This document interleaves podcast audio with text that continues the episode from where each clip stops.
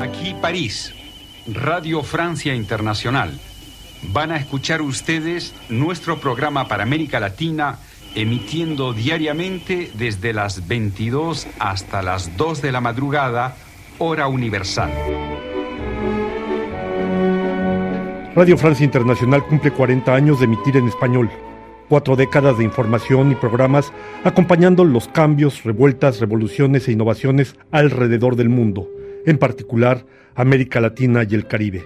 Con este motivo, les ofrecemos una serie de programas donde les presentamos varias facetas de la historia de nuestra redacción desde 1982, cuando nació en la forma que hoy la conocemos, hasta ahora y las nuevas formas de hacer radio.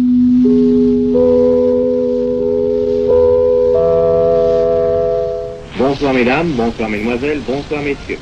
Hay que remontar hacia el año 1931. Edith Talon. Cuando se creó eh, lo que se llama el post-colonial, o sea, la estación, eh, si puede decirse así, colonial.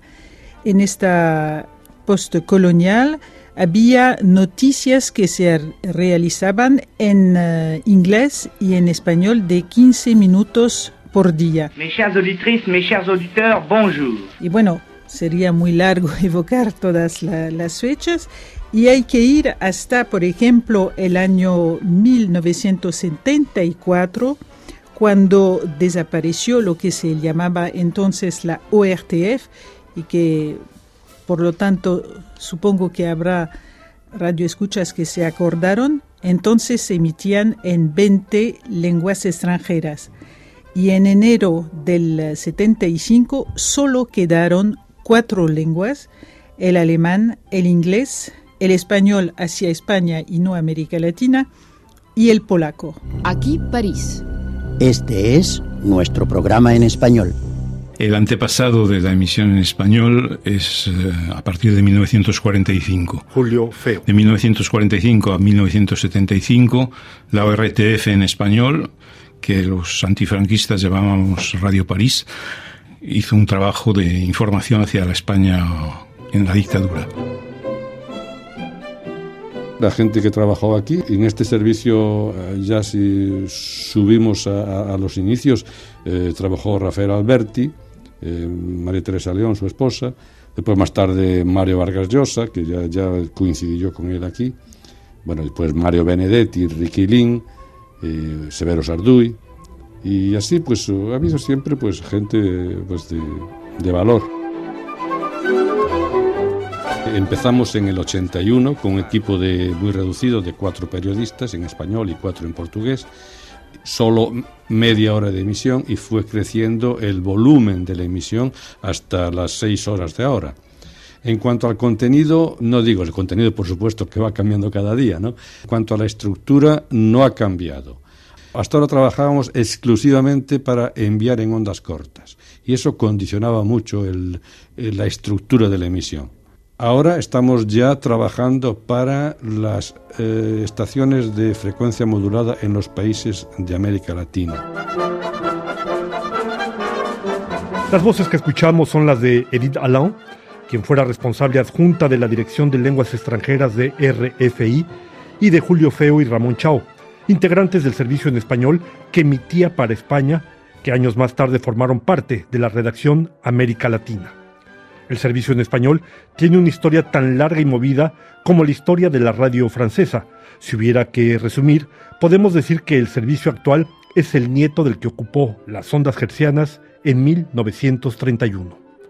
Una nueva vida inició en la década de los años 80 tras la victoria del socialista François Mitterrand a la presidencia francesa.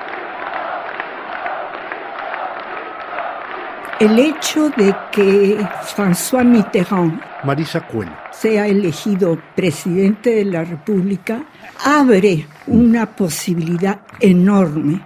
Se interesa a América Latina. Marisa Cuelo, integrante del equipo de RFI, animadora de la emisión El Correo de los Oyentes y, más tarde, una de las organizadoras del premio de cuento Juan Rulfo. Y la genialidad de Hervé Burro, que fue nuestro primer director, primer PDG, presidente general, tiene la idea de crear emisiones en diferentes lenguas hacia América Latina. Entonces, hay español primeramente, francés, portugués, brasilero y creol. Fue un boom impensable. Pablo Paredes fue uno de los cuatro primeros miembros de la redacción en español. Las emisiones empezaron en octubre. Se abrieron entonces las emisiones para América Latina en tres lenguas, español, portugués para Brasil y francés. Éramos cuatro periodistas por redacción, en fin, de, idiomas. En el equipo de español estaban Vilma Bella, de nacionalidad uruguaya, Gustavo Morales, venezolano, Víctor Hugo de la Fuente, chileno, y el que habla Pablo Paredes. Y las emisiones en sí empezaron el primero de octubre. La decisión de François Mitterrand, por su importancia, trascendió su presidencia Enrique Atonal llegó a Francia en 1982 y tras ganar un concurso de oposición se incorporó al equipo que permitiría ampliar las emisiones en español a la mañana. Para mí es eh, muy importante el año 1982. Llegando François Mitterrand le pareció indispensable tener un vehículo de comunicación con América Latina y le pareció que realmente era muy lamentable que Francia no tuviera ese vínculo y por eso se abrieron las emisiones.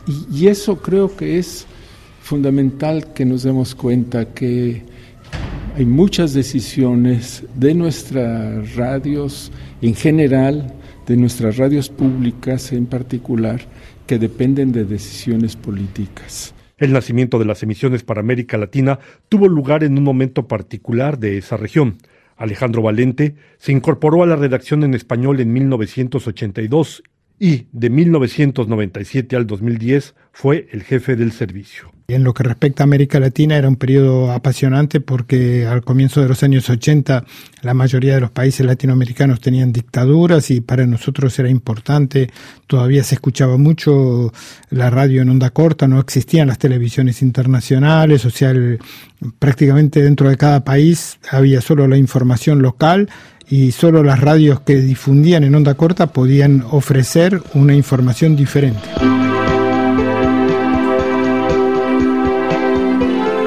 Las emisiones en español, que en principio se hacían de noche, en 1984 se ampliaron a la mañana. Digamos que todos eh, comprendíamos que difundir de noche era bueno, pero que la gente a menudo escucha la radio por las mañanas, entonces eh, rápidamente se decide crear también un programa en la mañana y para eso se contratan más periodistas, entre ellos a mí y todo eso permite efectivamente tener ya una oferta mucho más diversa, mucho más, eh, más interesante, con ángulos distintos. Evidentemente en la noche había toda una actualidad latinoamericana que llegaba por la diferencia horaria, en la mañana teníamos sobre todo de manera más fresca toda la actualidad que venía del resto del mundo y también los temas latinoamericanos que habían tenido lugar durante la noche. Junto a los informativos, la cultura los deportes siempre han ocupado un espacio importante en nuestras emisiones. Los programas Palabras Cruzadas o Perfiles permitieron que, por los micrófonos de RFI en español, pasaran, entre muchos otros, el escritor chileno Luis Sepúlveda, la bailarina cubana Alicia Alonso, el escritor mexicano Fernando del Paso o el realizador Carlos Saura, Quino, el padre de Mafalda, o el Premio Nobel de Paz 1980 Adolfo Pérez Esquivel. Otros dos premios Nobel, en este caso de literatura, pasaron también por las antenas de RFI en español. Octavio Paz, Nobel de Literatura 1990, y el peruano Mario Vargas Llosa, Premio Nobel de Literatura 2010. Eh, yo creo que vivimos el final de lo que se ha llamado la modernidad. Y la modernidad se caracterizó sobre todo, por una parte, su instrumento, la razón crítica. Por otra parte, sus construcciones, las utopías. Eh, y finalmente, por su idea directriz, la idea del progreso. El, paraíso está en el futuro. El hombre es un ser que progresa. Bueno, estas ideas yo creo que el mismo progreso científico las ha puesto en duda. Eh, la misma existencia, por ejemplo, de, la, de las armas nucleares eh, nos indican que el progreso tiene un límite y que ese límite puede ser el final de la especie humana. de la especie progresiva, entre comillas, progresiva, por naturaleza. Escuchábamos a Octavio Paz en una entrevista de 1988 para el programa Palabras Cruzadas al micrófono de Eduardo Febro. RFI en español también abrió su espacio a miles de jóvenes escritores latinoamericanos que, a partir de 1982 y a lo largo de tres décadas, participaron en el premio de cuento Juan Rulfo.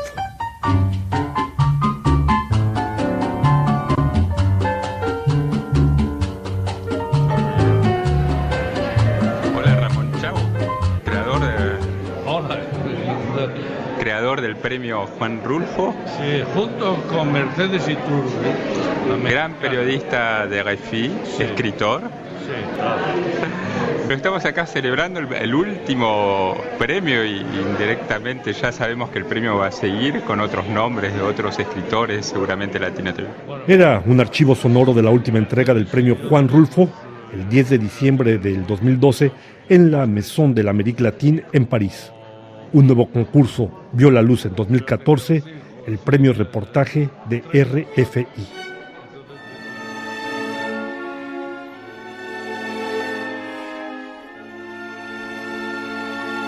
Otro programa que acompañó esos años fue El Correo de los Oyentes, emisión en la que nuestros radioescuchas nos compartían sus vivencias. Marisa Cuelo fue la primera animadora. Muy pronto de la creación de la redacción, Ramón me llama. Entonces este, me hace una entrevista, me acuerdo que hablamos mucho de México y eso le, le impactó que yo conociera México siendo peruana.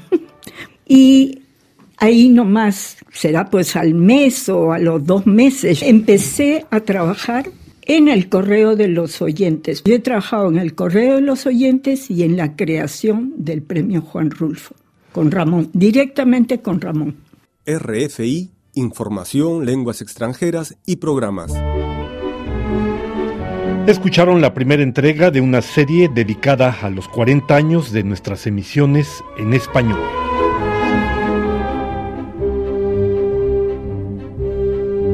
Archivos sonoros, Sonoteca de Radio Francia Internacional, Carlos Pizarro, Asbel López y Mauricio Latorre un programa de Braulio Moro, realización técnica Pierre Sanuto.